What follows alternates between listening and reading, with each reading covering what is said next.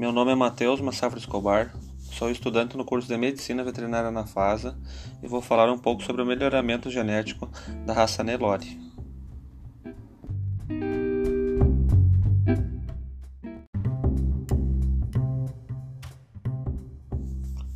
A seleção genética do Nelore começou em 1878, que foi o fabricante de rodas d'água chamado Daniel Lengruber, que foi o responsável pelas primeiras exportações de animais indianos.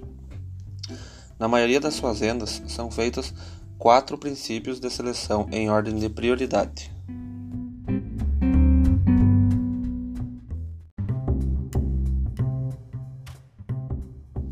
primeiro critério é a adaptação ao ambiente. Todo o trabalho de criação, seleção e melhoramento de eleição dos melhores é feito a pasto. Segundo critério é a fertilidade. Uma fêmea que reproduza o mais cedo possível, que tenha longevidade reprodutiva e que, de ser possível, uma cria todos os anos, e machos que iniciem sua vida reprodutiva o mais cedo possível.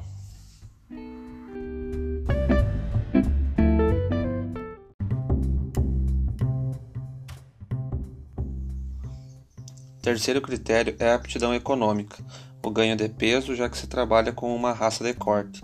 Outras características adotadas também são temperamento, peso baixo ao nascer, para não ter dificuldade de parto, umbigo bem corrigido, abundância de couro, entre outros.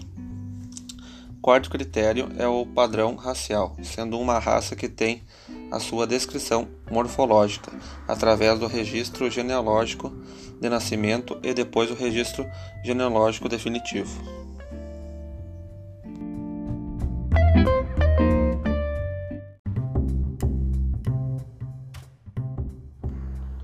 Com o acompanhamento de um profissional de melhoramento genético, se faz a análise de dados e após é passado ao criador quais animais devem permanecer no rebanho.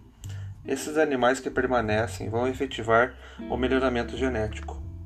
É realizado o controle de produção através da identificação dos animais, e são analisados em todas as suas fases, como reprodução, nascimento, desmame e sobreano.